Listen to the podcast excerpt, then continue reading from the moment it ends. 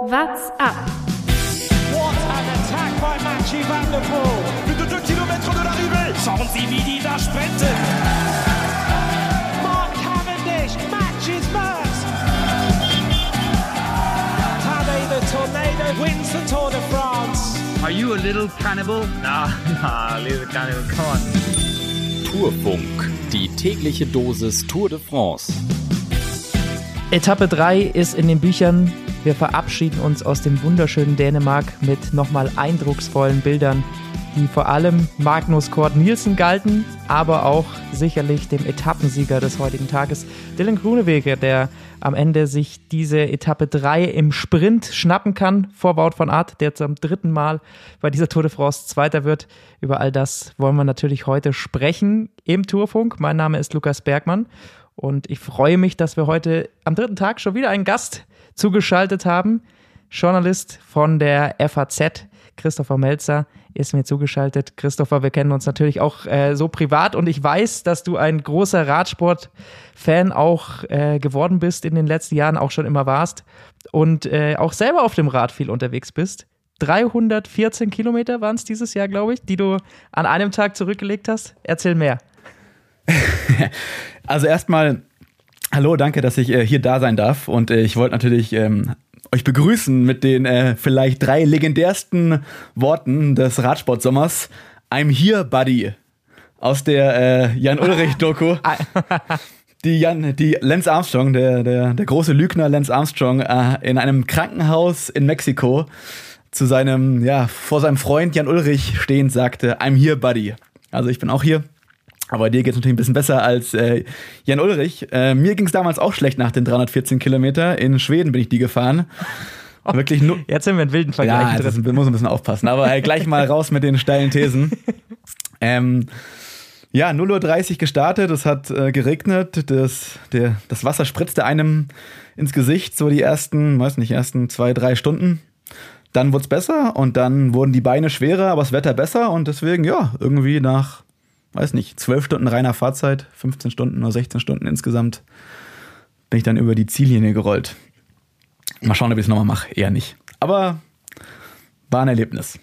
So lange waren die äh, Fahrer heute zum Glück nicht unterwegs, auch wenn es anfangs mal so aussah, weil sie relativ viel äh, gebummelt haben, äh, muss man ja definitiv sagen, wenn man so auf die erste Rennstunde geschaut hat. Bevor wir aber gleich über das Rennen heute genauer sprechen können, müssen wir hier nochmal ein großes Lob aussprechen. Wir haben natürlich jetzt schon deine sportliche Leistung gehört, Christopher, aber nix. was das unser Kollege. Thomas Gerlich heute abgeliefert hat, ist wirklich grandios. Und ich weiß, äh, viele hören hier einfach zu, weil sie die Tour-Etappe hören wollen. Aber da müssen wir jetzt auf jeden Fall ganz kurz drüber sprechen, weil Thomas Gerlich hat heute den Ironman in Klagenfurt absolviert. Und nicht nur absolviert, er hat äh, das Ding gerockt, hat eine richtig starke Zeit hingelegt, knapp über der 10-Stunden-Grenze geblieben. Das ist ja auch so ein bisschen die, die, die heilige Grenze für, für Hobby-Triathleten, glaube ich. Aber er hat es äh, dann am Ende ganz knapp verpasst, aber trotzdem bei 32 Grad heute in Klagenfurt eine Wahnsinnsleistung hingelegt. Und deswegen widmen wir heute auch Thomas Gerlich unsere Rubrik der Analyse. Stravazen.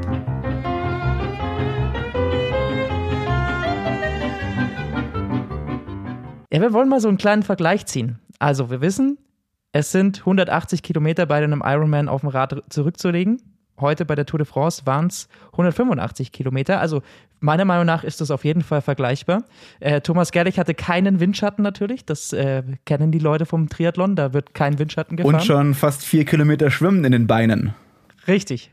Und das muss man noch dazu sagen. Trotzdem vergleichen wir mal die erste Rennstunde der Tour de France mit der ersten Rennstunde des Thomas Gerlich. Dann fällt auf, Magnus Kort Nielsen mit 39 km/h. Der war natürlich vorne in der Ausreißergruppe als einziger. Der äh, ist noch ein kleines Stück schneller gefahren, aber das Feld, das lag so ungefähr bei 35 km/h in der ersten Stunde. Und Thomas Gerlich lag da deutlich drüber. Also, wenn man es so sieht, dann ist heute Thomas Gerlich virtuell zwischen Magnus Kort Nielsen und dem Peloton bei der Tour de France gefahren. Er hätte, er hätte auf der Grafik der ARD seinen eigenen Punkt gehabt. So muss man es sehen, oder? Genau, also. definitiv. Magnus Kort, T. Gerlich und dann Peloton. So, so muss man sehen. Deswegen ganz großer Respekt natürlich an, an Thomas Gerlich, der äh, eine grandiose Leistung abgeliefert hat. Schöne Grüße an ihn. Er werdet ihn nächste Woche dann auch wieder hier im Podcast hören.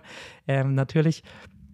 Aber Christopher, lass uns über die Etappe heute sprechen. Wie hat es dir äh, gefallen? Es ist ja immer die Frage bei so Sprint-Etappen, passiert natürlich auch manchmal relativ wenig. Das hat sich dann auch wieder gezeigt, dadurch, dass nur ein Ausreißer vorne weg war. Und trotzdem ist es einfach sehr, sehr unterhaltend, was man in Kopenhagen sieht mit den ganzen Zuschauern. Ging es dir auch so?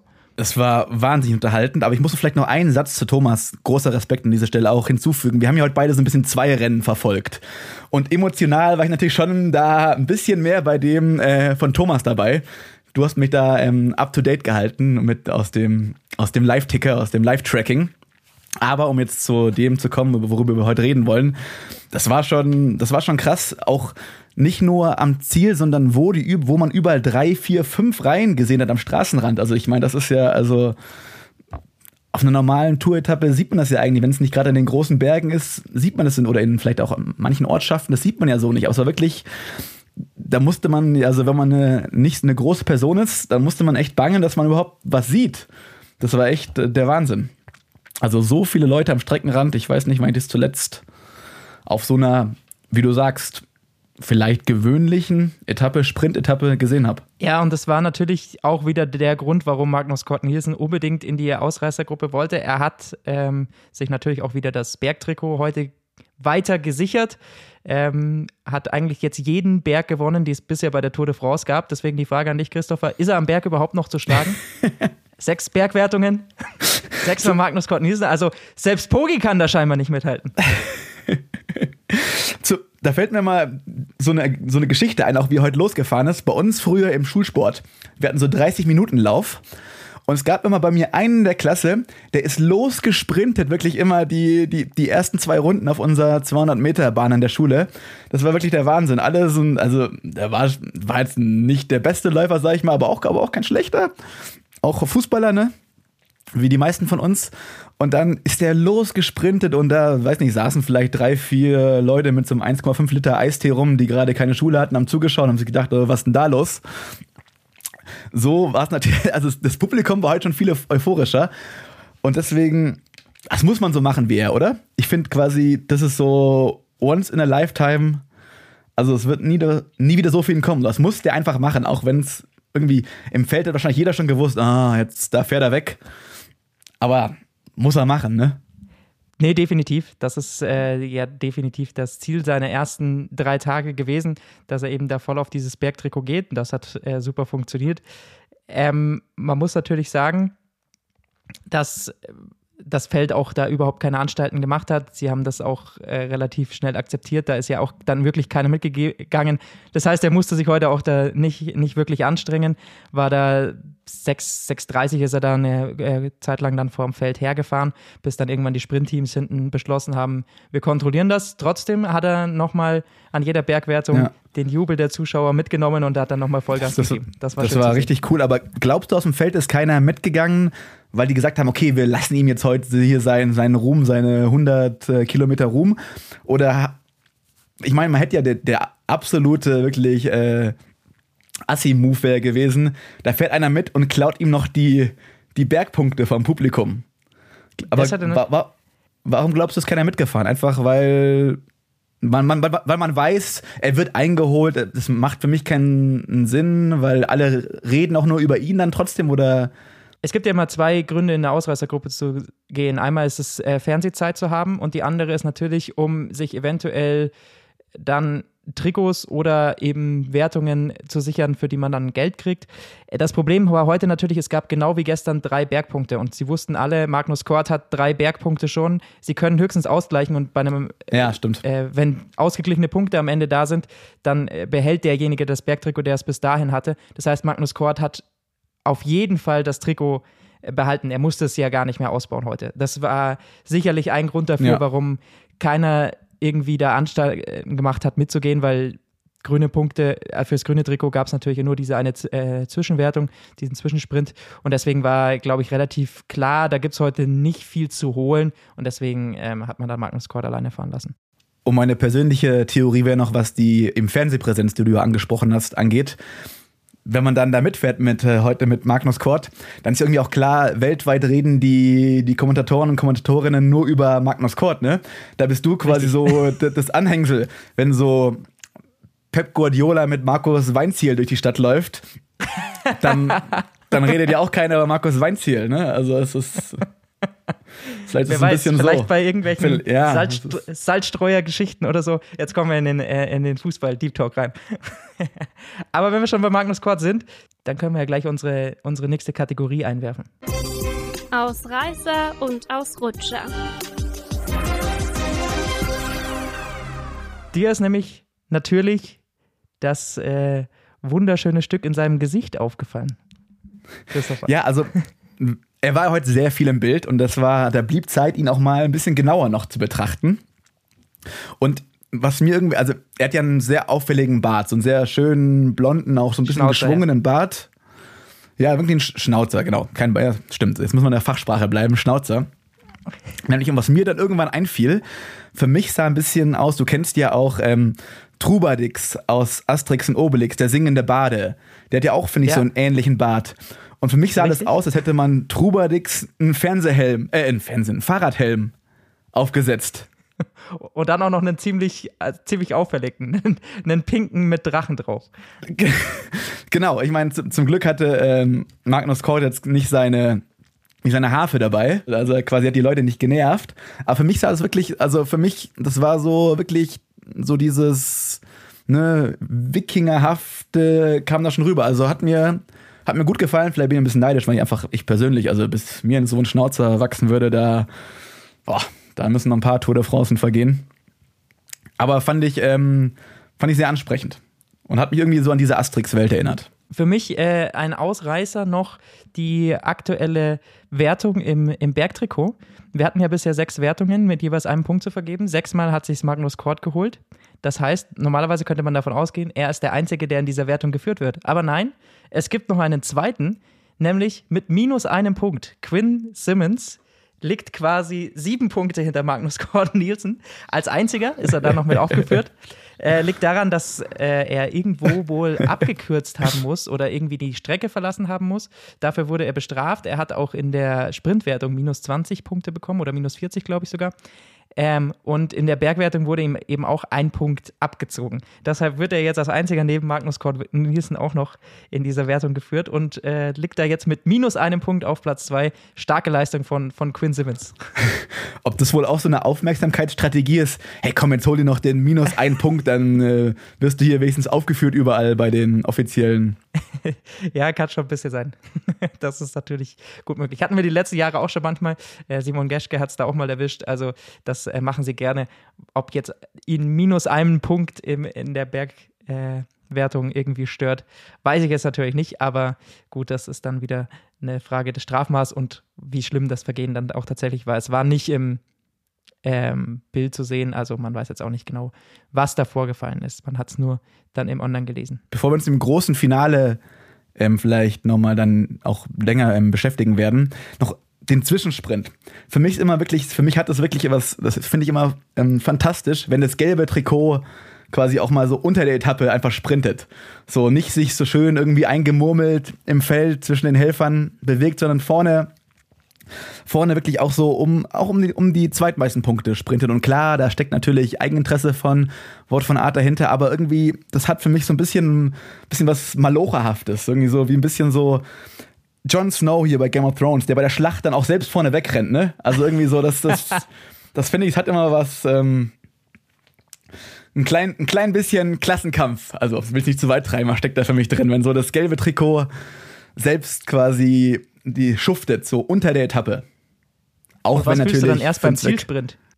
Wenn das gelbe Trikot dann auch noch ums, um ja, Zielsprint aber das, mitsprintet. Ja, das ist auch nicht schlecht. Aber ich finde bei so einem Zwischensprint nochmal noch mal einfach besser, weil so, ne, dieses gelbe Trikot, das beim Zielsprint, das hat man ja auch in den, weiß nicht, vergangenen Jahren, das gab es ja immer mal wieder. Aber so dieser Zwischensprint. Gibt es ja dann auch in den Alpen. Ja. genau. Oder aber auch früher noch, als noch früher öfters die Sprinter die gelben Trikots hatten. Ähm, aber jetzt, das finde ich immer, also wirklich, ähm, geht mir mal das Herz auf, sage ich ganz ehrlich. Dann hat dir sicherlich auch die gestrige Etappe ganz gut gefallen, wo Yves Lampert dann nochmal in den Zielsprint angefahren hat. Das ist ja dann das richtige Maloch. Das ist nochmal die Krönung. Das ist wirklich die Krönung, ja. Ja, ja, ja, ja. Heute hat es natürlich dann äh, Wout von Art. Wir können gerne auch noch kurz über den äh, Zwischensprint sprechen. Ähm, Wout von Art hat den relativ souverän gewonnen. Ähm, Jonas und Nico hatten das gestern ja schon ähm, dann diskutiert, dass es so aussieht, als würde er Laporte als Helfer an die Seite gestellt kriegen für diese Zwischensprints. Der hat das dann angefahren, gewinnt ihn dann eben knapp vor Jakobsen. Da hat man, glaube ich, recht gut gesehen, wer aktuell auch mit am schnellsten im Feld ist. Und das sind, glaube ich, meiner ja. Meinung nach Jakobsen und Wort von Art, auch wenn Jakobsen am Ende der Etappe dann nicht mehr die Rolle spielen konnte heute. Das hatte sicherlich dann andere Gründe, aber im Zwischensprint hat man gesehen, dass er auf jeden Fall äh, in Topform ist und sich da als Zweiter des Hauptfeldes, Magnus Kort war da noch zu dem Zeitpunkt voraus, da die Punkte sichern konnte. Aber Wout von Art hat er eben dann knapp nicht geschlagen. Das heißt, Wout von Art weiterhin nicht nur im gelben, sondern auch im grünen Trikot, weil er auch bei der Etappe dann später den zweiten Platz mhm. holt. Aber einer war noch schneller. Der Runewege. Was glaubst du, woran hat es am Ende gelegen? Wie man ja immer so schön fragt. also, ich finde es so, wahrscheinlich, weiß nicht, ob du noch zustimmst, du bist, äh, hast weit mehr Expertise als ich, aber so für mich die entscheidende Stelle war diese letzte Kurve, ne? Weil bevor, vor der Kurve war Jakobsen an drei, vier, fünf, so roundabout. Und er hat dann ein bisschen leider den, den Außenweg, also die, die, die Außenbahn erwischt. Und innen sind die anderen, angeführt von Wort von Arten, eben vorbeigezogen. Und ich glaube, dann war einfach, war Grüne wegen, also was jetzt da letztlich, woran hat gelegen, das kann ich, da fehlt mir dann das Wissen wahrscheinlich. Aber ich glaube, er hat sich einfach, er war ja so 1,5 Kilometer vom Ziel, hat man nochmal eine kurze Einblendung zumindest in der ARD gehabt. Da war er noch relativ weit hinten, also er hat das irgendwie sich sehr so vorges, vorgesneakt und war dann einfach ähm, am richtigen Hinterrad. Alle dachten natürlich, Jakobsen wäre das richtige Hinterrad, aber Richtig. letztlich war dann doch Wout van Aert das richtige, also Hinterrad vom Hinterrad, wenn man so will, war dann das richtige Hinterrad. Und ich glaube, da ist er einfach, ja, vielleicht ein bisschen Glück, aber auch viel Cleverness. Und das war, glaube ich, heute Und so ein bisschen, bisschen der Punkt, das, was du gerade eben angesprochen hast, dass alle das Hinterrad von Jakobsen gesucht haben und dann auch einige eingebaut waren. Also äh, auch Caleb Ewan mhm. hatte dann das Problem, dass er ja. da auf der rechten Seite eingebaut war, Peter Sagan. Ähm, die alle kamen dann irgendwie nicht so nach vorne, weil sie eben auch nicht die eigenen Sprintzüge haben, das muss man ganz klar so festhalten, sondern sie verlassen sich dann eben auch meistens auf den äh, Quickstep Alpha Vinyl Sprintzug und das hat eben heute gar nicht funktioniert. Und der andere Zug, der war nicht ganz so eingebaut, das war der von, von äh, Jumbo, eben dann mit Laporte, der noch vor Wout van Art war, der hat da schön auf der linken Seite vorbeifahren können und auch der Drittplatzierte der heutigen Etappe, Jasper Philipsen, hatte die linke Bahn, musste sich allerdings komplett alleine bis nach vorne arbeiten. Deswegen hat ihm dann, glaube ich, die Endgeschwindigkeit äh, gefehlt. Also, das waren, glaube ich, so diese ja. drei entscheidenden äh, Momente im, im, im Zielsprint, wie du es ganz richtig gesagt hast, dass einfach viele versucht haben, dieses Hinterrad von Jakobsen zu suchen. Und das hat, weil er in dieser Kurve irgendwie auch einen Tritt mal auslassen musste oder äh, irgendwas da nicht, nicht ganz funktioniert hat. Das war nicht ganz genau zu erkennen, was ihm da passiert ist. Ähm, deswegen hat es einfach heute dann nicht geklappt für, für ihn und damit auch für viele andere Sprinter, die auf ihn gesetzt hatten, nicht. Ja. Was ich mich frage, ob manchmal vielleicht nicht diese Taktik der kleinen Züge, wie man sie vielleicht nennen kann, die nicht vielleicht manchmal doch ein bisschen irgendwie ein bisschen, ist mal ein bisschen mobiler, ein bisschen ob das nicht bei gewissen irgendwie, also natürlich hängt noch viel von Positionierung ab, aber manchmal dann doch vielversprechender ist als der, als der große Zug, weil man ein bisschen flexibler vielleicht ist. Aber er ist jetzt auch nur in, hier ins Mikrofon rein spekuliert. Es kommt natürlich darauf an, wie weit du vorher deinen Zug aufbaust. Also wenn du Fahrer hast, die es selber sehr gut schaffen, sich alleine vorne im Feld zu halten, ohne dass sie ein bestimmtes Hinterrad haben, das können solche Leute wie Peter Sagan extrem gut. Deswegen braucht er auch genau. oft keinen, keinen Sprintzug. Ähm, ich kann mir vorstellen, dass gerade so jemand wie Jakobsen, der natürlich auch die Erfahrungen mit dem schlimmen Sturz hatte, ähm, von Pascal Ackermann haben wir das auch immer wieder mal gehört, ähm, dass die einfach auch diese Sicherheit ihres Sprintzuges brauchen, dass sie sich eben vorne halten können, so ein paar Kilometer vorm Ziel. Und das ist ja extrem schwierig, weil natürlich will jeder irgendwie äh, in dem Moment nach vorne. Und da ist es eben dann schon hilfreich, wenn du den größeren Sprintzug hast. Und deswegen hat ja auch Quickstep Alpha Vinyl in den letzten Jahren so, so viele Sprintetappen gewonnen, weil sie eben da immer so, so viele ja. Leute haben, die da zum Schluss noch dieses Tempo so hoch halten können. Ähm, und eben nicht darauf angewiesen sind, dass sich ihr Sprinter irgendwie alleine an das richtige Hinterrad hängt. Aber ist natürlich schon eine irre, Gesch irre Geschichte, ne? Dass genau die zwei, die letztendlich Ja. in diesen schlimmen Sturz äh, verwickelt waren, verrückt, hintereinander oder? dann die Etappen Ja. gewinnen. Man, äh, ja, manchmal, das ist wirklich, wirklich fast schon zu kitschig. Ich habe es mir heute auch gedacht, als ich das Ergebnis dann am Ende nochmal so schwarz Ja. auf weiß gesehen habe, und dann dachte ich mir, das ist jetzt eigentlich fast zu kitschig. Ja, glaubst du so, die, die PR-Leute von der Tour de France sagen, ah, das ist, das ist wirklich zu viel? Oder vielleicht, ah, vielleicht freuen sie sich auch. Das ist, Nee, aber es ist, äh, ich glaube, für beide schön, so sehr man natürlich damals äh, das den Grunewegen vorgeworfen hat, diesen Sturz verursacht zu haben. Er hat daran auch sehr schwer zu knabbern gehabt und ist jetzt auch irgendwie wieder schön zu sehen, dass er ähm, endlich wieder in Form kommt und einen großen Sieg feiern Ja. kann. Das hat er sich schon auch über die letzten Jahre dann irgendwie äh, wieder verdient, muss man, muss man glaube ich, anerkennen einfach. So, so Fairness im, im, oder wie man sich im Sprint, im Schlusssprint verhält. Da gab es ja noch zumindest die, zumindest wo, kann man das interpretieren, äh, in der, an der Ziellinie hob ähm, Peter Sager an den Finger. Ich wusste nicht, ob er jetzt sagen will, du hast gewonnen oder hey, Wout von Art, warum bist du so weit nach rechts rübergefahren? Wie hast du die Szene gesehen, als er da schon ihn ein bisschen nach rechts gedrängt hat? Oder war das alles im Bereich, ist halt ein Sprint bei der Tour de France?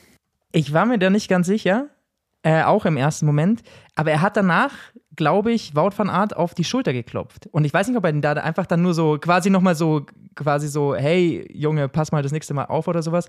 Man musste aber auch sagen, Ja. Peter Sagan wurde schon mal wegen äh, deutlich schlimmeren Das ist keine äh, Frage. Zielsprints Keine auf Frage. der Tour de France Ja. disqualifiziert. Also ich glaube, er ist einer der Letzten, die sich da beschweren dürfen. Aber äh, von dem her war ich mir auch nicht sicher, weil ich hatte auch im ersten Moment gedacht, er zeigt so auf Wout von Art und sagt so, hey, krasser Typ, der hat die Etappe jetzt gewonnen. Ähm, er war, wurde natürlich aber schon von ihm auch so ein bisschen in die Bande gedrängt, aber er war noch hinter ihm, also es war kein, kein Ellenbogen, kein unfaires Ja, es Manöver. war- genau. Und Wout hat jetzt Ja. auch keinen nicht richtig seine Linie verlassen. Also das war schon noch, glaube ich, ein, ein fairer Zielsprint und ähm, ja, wer dann einfach da die bessere Position Oder vielleicht hat hat, gewinnt Sa einfach. Sagan einfach auf grüne Wegen gezeigt. Genau, so, hey, du Das hast auch gewonnen. sein. Könnte auch sein. Also, vielleicht hat also, er schon gesehen, Ich ja. hab's gesehen. Ich hab's gesehen, genau. Also du warst, nicht, nicht Wout. Ja. Also, ja, waren sie, glaube ich, in der Übertragung auch nicht sicher, was genau er da meinte. Aber ja, dann würde ich auch deine Einschätzung teilen, dass Er das hat alles auch- eigentlich mit äh, fair zugegangen ist. Auch wenn es so irgendwie, na, manchmal, wenn man uns dann nochmal dreimal der Kamera anschaut, denkt man sich, ah, okay, vielleicht doch. Und da kommt ja auch die Bande ziemlich schnell. Also ist immer ein bisschen, ja. Aber Also wer sich auf jeden Fall beschwert hat, war Caleb Ewan. Der war stinksauer, der hat nämlich im Hintergrund dann richtig auf seinen Lenker geklopft. Der war nämlich extrem schnell. Also ähm, Caleb Ewan scheint schon auch in Form zu sein. Er ist auch beim Zwischensprint mitgesprintet, also er hat scheinbar schon irgendwie die Ambitionen, auf das grüne Trikot zu gehen, solange es noch geht. Hat jetzt natürlich aber trotzdem schon sehr, sehr viele Punkte Rückstand, eigentlich auf Etappen, wo man sagt, da müsste er schon was gegenüber Wout von Art aufholen, um letztendlich wirklich Punkte am Ende, also am Ende in der Punktewertung vor ihm sein zu können. Weil jetzt kommen eben sehr, sehr schwierige Etappen, werden wir später auch noch kurz drauf zu sprechen kommen. ja. Und da äh, sehe ich eben für Caleb Ewan dann deutlich es schwerer, auf Ort von Art Punkte aufzuholen. Aber nichtsdestotrotz glaube ich äh, schön, dass wir dann doch am Ende jetzt zwei Sprintetappen gesehen haben bei dieser Tour de France, die sonst so klassikerlastig ist, weil das gehört auch einfach dazu, dass man eben dann am Ende ähm, auch ein paar Sprint sieht. Jasper Philipsen zum Drittplatzierten möchte ich vielleicht noch kurz ein was sagen. Er ist beim Zwischensprint nicht mitgesprintet, was für mich so ein Indiz war. Vielleicht geht er doch nicht aufs grüne Trikot. Das hatte ich eigentlich vor der Tour vermutet, weil er auch ganz gut über Hügel drüber kommt. Aber ähm, er scheint sich da dann doch auf Etappensiege zu konzentrieren. Und das hat heute knapp nicht geklappt. Aber auch er ist, glaube ich, sehr schnell. Das hat man gesehen. Da ähm, kann man, glaube ich, noch einiges erwarten. Er ist gut in Form scheinbar. Kurz vor Ziel gab es dann noch einen Sturz. Äh, wollen wir jetzt gar nicht so lange drüber sprechen, weil man nicht genau gesehen hat, wie er letztendlich passiert ist. Im Endeffekt ist die Quintessenz natürlich relativ bitter für einige Fahrer, die aufs Gesamtklassement gehen. Also da gab es einige, die heute so knapp 40 Sekunden verloren haben. Äh, Rigoberto Uran ist da sicherlich zu nennen, Damiano Caruso war mit dabei, auch Jack Haig ähm, hat es erwischt, Age Dessert mit äh, also Dessert sage ich schon, FTG mit Thibaut Pinot. Also ein paar Fahrer haben da heute ein bisschen äh, Zeit verloren, noch nicht allzu viel, weil ich glaube, dass es alles Fahrer sind, die letztendlich nichts mit dem Podium zu tun haben werden. Und unter die Top 10 kann man trotzdem noch kommen. Trotzdem natürlich schon mal so kleiner, bitterer Moment äh, für all die Fahrer, die da hinten äh, mit drin waren. Aber die ganz großen Top-Favoriten, die waren irgendwie alle zu dem Zeitpunkt vorne und haben es letztendlich dann geschafft, mit dem Hauptfeld anzukommen. Dann schauen wir noch auf den, auf den Fantasy Manager natürlich. Christopher, mhm. wie, wie stehst du aktuell? Ich bin ich, ich, vielleicht schaust du dich nach hinten, du schaust nur nach vorne, aber ich bin, ich glaube, jeweils einen Platz hinter dir. In beiden Ligen. Müssten so 13 Pünktchen sein. Weil in beiden Ligen natürlich dasselbe Team aufgestellt ist. Aber. ja, genau. Ich wollte nur sagen, dass ich auch in beiden Ligen vertreten bin, dass ich großer Supporter hier der, ähm, der WhatsApp äh, Fantasy Community bin. Aber ich habe heute, ja, nachdem ich gestern, ich habe gestern ziemlich, also es war im Nachhinein blöd, ich dachte, es wäre vielleicht mal mutig. Ich habe auf die Wind, auf die Windkan äh, Windkante und Van der Poel gehofft, dass der vielleicht an der Windkante noch einmal wegzieht. Aber war überhaupt nicht so. Hätte ich mir, ich, ich habe sowohl Jakobsen auch als Van Art im Team, hätte ich äh, meinen Road Captain Status besser verteilen können. Heute wieder umgeswitcht auf Van Art und war, glaube ich, das habe ich die letzten drei Tage schon gemacht. Der Mann wird immer Zweiter. Ja. Ich sage immer, Wout ja, als Captain drin lassen. Der wird eh bei jeder Etappe genau. Zweiter. Von dem her ist es dann am Ende, äh, glaube ich, immer die sicherste Wahl. Ähm, aber ganz vorne heute, das muss man natürlich auch festhalten. In, ähm, jetzt muss ich mal kurz gucken, ob das auch für beide Ligen gilt. Jonas hat mit 849 Punkten sich heute nämlich, glaube ich, den Etappensieg geholt. Nein, er hat es nicht. Er ist nur. Zweiter. Oh. Ah, in der anderen Liga gab es noch jemand. Jetzt muss ich natürlich den Namen richtig aussprechen. Kim, Kim Tu Sung. Ähm, ich verstehe den Wortwitz vielleicht nicht. Kommst du drauf? Kim 2 Sung? Wie auch immer. Auf jeden Fall hat dieser Mann heute 873 Punkte geholt, äh, hat sich damit den Etappensieg geholt. Er hat natürlich auch Wout van Aert in seinem Team. Das hat ihm sicherlich geholfen. Magnus Kort Nielsen, der heute auch viele Punkte durch das Bergtrikot und die Bergsprints äh, gemacht hat, hat ihm auch äh, einige Punkte dann noch mit reingespielt. Jakobsen, Mats Pedersen, also da, das hat definitiv äh, geholfen. Und Jonas dann auf Platz zwei der heutigen Etappe. Er hat am Ende natürlich mit dem Sieger Grönewegen im Team da einen guten Punktelieferanten gehabt, auch wenn sein Road Captain auch Wout van Aert war, aber Grönewegen hat heute mit 222 Punkten da ordentlich was geholt. Aber nicht der Etappensieg für Jonas. Das müssen wir nochmal, also das müssen, können wir ihm nicht gönnen. Aber er hat sich damit natürlich jetzt äh, weiter nach vorne gespült. Ähm, das ist, ist okay. Dann kann er sich wieder hier im, im Podcast damit bruskieren. Aber Christopher, du hast dich auch schon hier auf jeden Fall ähm, heute durch eine gute Etappe, heute Etappenplatz 11. Da sieht man auf jeden Fall, ist du okay. hast auf jeden Fall die Expertise, um im Fantasy-Spiel ist okay. gut vorne dabei zu sein und damit auch dich hier qualifiziert für Ich muss darauf hoffen, dass ich wie letztes Jahr beim Fantasy-Spiel einfach vergesse, Wout van Art auszutauschen als Road Captain und er dann die, die schwerste Etappe, der, gewinnt. die schwerste Etappe der Tour gewinnt. Das sind natürlich die, die beste Sachen da der Fantasy. Schauen wir auf den, auf den morgigen Tag, beziehungsweise morgen haben wir ja äh, Ruhetag. Deswegen wird das eine, äh, einen Transfer geben. Die Fahrer reisen jetzt eben von Dänemark nach Frankreich rüber. Letztendlich wird es dann auch die Tour de France und nicht nur die Tour de Dänemark. Aber man muss sich fast darauf einstellen, die Zuschauer werden jetzt weniger werden. Es wird nicht mehr so spektakulär. Und das ist absurd, das zu sagen. Das ist. Das macht keinen Sinn, aber es wird so sein. Zum, zum Startort, ne? Also, das erinnert mich immer, als wir, kann mal kurz vielleicht mal erzählen, dass wir auch zusammen gewohnt haben, eine Zeit lang in der WG. Und ich weiß noch, wie wir zusammen Dunkirk, den Film von Christopher Nolan, Richtig. angeschaut haben. Muss ich sofort dran denken, als ich ähm, dann gesehen habe, äh, Etappenstartort Dünkirchen, wie es hier auf der Sportschau-Seite dann eingedeutscht heißt.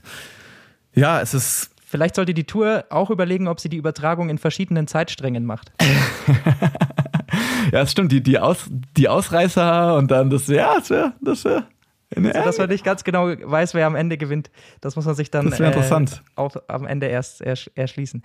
Nee, ich habe eine, eine Frage an den Experten. Es gibt ja morgen wieder, es gibt sechs Bergwertungen, äh, morgen am Dienstag, sechs Bergwertungen der vierten Kategorie wenn jetzt einer da durchradelt und alle holt, wer kriegt denn dann das Bergtrikot? Weißt du das? Dann bleibt Magnus Gott Nielsen Bleibt da, oder? Genau. Man muss den quasi überholen, den Führenden. Richtig. Okay. Ähm, und Deshalb wird da das Bergtrikot auf jeden Fall nicht wechseln. Aber ähm, ich glaube, dass das eh generell sehr, sehr schwierig werden könnte, dass da einer alle vier, äh, alle sechs Bergwertungen holt. Denn die letzte ist bei Kilometer 160. Also das ist circa Ja. 11 Kilometer vor dem Ziel. Und die ist doch auch relativ steil. Also das sind 7,5 Prozent, ähm, 900 Meter lang nur. Aber auch sonst ist diese Etappe extrem hügelig und ich glaube nicht, dass wir da eine Sprintankunft sehen werden. Also das kann ich mir einfach nicht vorstellen. Dafür sind zu viele Fahrer mit zu vielen Ambitionen dabei, die eventuell sich da sogar das gelbe Trikot oder sowas schnappen wollen. Und deshalb glaube ich, würden da einige attackieren. Mathieu van der Poel ist da definitiv zu nennen. Mats Pedersen liegt so eine hügelige Strecke. Und die haben alle noch die Ambitionen, glaube ich, da nochmal Wout van Art zu kitzeln, auch wenn der natürlich sowas auch extrem gut kann. Aber von dem her glaube ich, dass da ein richtiger auch. Kampf Ja. äh, äh, entbranden wird. Also glaubst du so an so eine Entscheidung am letzten Berg oder so, ich, ist ja wirklich, wie du sagst, drauf, ich glaube dass das 11,5 Kilometer vom Ziel. Ja. Äh, ich tippe mal drauf, dass es schon früher losgeht. Also wir haben ähm, Okay. Davor schon mal ähm, Bergwertungen bei so 97 und 100 Kilometer. Ich könnte mir vorstellen, dass da ähm, so 60 Kilometer vor dem Ziel so richtig die Attacken ähm, brennen. So ist es normalerweise bei Klassikern, wenn man sich so die Frühjahrsklassiker anschaut, dann ist das immer so die Zeit, wo die Fahrer mit Ambitionen mal zum ersten Mal es probieren. Und das könnte ich mir auch an diesem Tag vorstellen. Ähm, man muss natürlich auch abwarten, wie windig wird's. Ähm, ist an der Küste auch, äh, wenn ich das richtig sehe. Von dem her kann da auch auf jeden Fall ähm, das Problem mit einer Windkante oder sowas kommen, könnte auch quasi für das Gesamtklassement interessant werden. Also ich glaube, da sehen Ja. wir eine richtig spannende und abwechslungsreiche Etappe. Jetzt ist nur die Frage, wen stellt man bei Fantasy auf? Wer ist dein Tipp, diese Etappe zu gewinnen? Puh. Ich habe mir schon einmal mit äh, Van der Poel die Finger verbrannt, aber ist ja natürlich ein bisschen rosterabhängig, wenn man so, wenn man so zur Verfügung hat. Ich, ja, aber ich, ich traue mich wahrscheinlich nicht von Van Art wegzugehen. Muss ich ehrlich sagen. Das, das Ding ist natürlich, dass solange er im gelben Trikot ist, wird er wahrscheinlich Genau, bei jeder Attacke ist- mitgehen. Ähm, deswegen Ja. ist, ist er auf jeden Fall ein heißer Tipp. Ich vermute, dass tatsächlich so jemand wie Jasper Stuyven dass seinen Blick draufgelegt Hm. hat, entweder auf diese Etappe oder auf Etappe 5, wo es übers Kopfsteinpflaster geht. Das äh, sind Sachen, die ihm liegen. Hat er mal an Sanremo schon mal äh, gewonnen. Also er ist ein sehr, sehr guter Klassikerfahrer. Ähm, hat auch dieses Jahr bei Paris-Roubaix dann am Ende nur Pech gehabt mit einem mit Defekt. Also das sind zwei Etappen, die ich bei ihm äh, auf jeden Fall, glaube ich, sehe, dass sie rot im Kalender angestrichen sind und dass er auf die hintrainiert hat und deswegen sich in guter Form befindet. Er war jetzt auch in den Sprints zumindest immer irgendwie so um Platz 12, 13 rum, hat da schon mal so ein bisschen vielleicht die Beine angetestet ähm, für die Etappe 4. Deswegen ist das so mein Geheimtipp. Aber wenn ich jetzt einen äh, Road Captain aussuchen würde, würde ich, glaube ich, auf Mathieu van der Poel auch gehen, weil ich denke, dass der da einiges probieren wird, um irgendwie das gelbe Trikot zu kriegen. Was man bei Van Art vielleicht irgendwie ähm, mitdenken muss. Man darf natürlich nicht erwarten, ne, dass sein Team dann eine Lücke, falls sie geben sollte, für ihn zufährt. Oder? Also, oder Nur glaubst du, Laporte. die würden. Bitte? Nur, ja, genau. Ich meine, vielleicht reicht das auch. Vielleicht reicht das auch, aber dann muss er aber im Hintergrad kleben, sonst verliert das gelbe Trikot sofort wieder. Wenn er da kurz mal äh, kurz mal reißen lässt, dann ist das gelbe Trikot wieder weg. Aber Also ja, wenn Van Laporte- ist Wenn Laporte eine Lücke zu Van der Poel zufahren muss, dann glaube ich, sehe ich, sehe ich eher schwarz für, für Wout von Art, dass er das gelbe Trikot behält. Das glaube ich, wird er selber regeln Ja. müssen. Aber das macht es eben so spannend. Diese Etappe 4 wird durchaus interessant. Christopher, vielen lieben Dank, dass du heute dabei Sehr gerne. warst für diese Tour de France-Etappe. Wir werden dich vielleicht in, ähm, im Laufe dieser Tour nochmal hören. Du bist auch in Frankreich. Gehst du zur, gehst du zur Tour? Genau, ich, ähm, ich fahre am Freitag oder Samstag nach Frankreich, aber wahrscheinlich nicht zur Tour. Aber es reicht ja schon ein bisschen quasi, um Frankreich-Korrespondent hier im Podcast sagen zu können. Da ist ja ist, ist erstmal egal, wo ich quasi, wo ich stecke. Ähm, deswegen, ähm, ja, wenn es klappt, freue ich mich. Komm gerne nochmal vorbei. Sag Thomas an der Stelle hier nochmal Grüße. Ihr werdet wahrscheinlich nochmal ein bisschen ausführlicher behandeln, wenn er dann wieder zurückkehrt nächste Woche. Freue ich mich schon, werde ich mir anhören. Und dann uns allen einen guten Ruhetag. So ist es. Den werden wir genießen. Es wird von uns trotzdem eine Folge geben. Äh, wir werden ein bisschen über die Frauentour und auch über den Giro Rosa, der ja gerade ansteht, sprechen. Marlen Reusser wird zu Gast sein, mit der wir dann morgen eben eine kleine Folge aufzeichnen. Also es gibt von uns auch am Ruhetag ein bisschen Radsport auf die Ohren und dann hören wir uns natürlich wieder am Dienstag zur Etappe 4. Bis dahin, macht's gut. Ihr seid die wahren Malocha. Ciao. What's up? Der Radsport-Podcast. What's up ist eine M945 Produktion. Ein Angebot der Media School Bayern.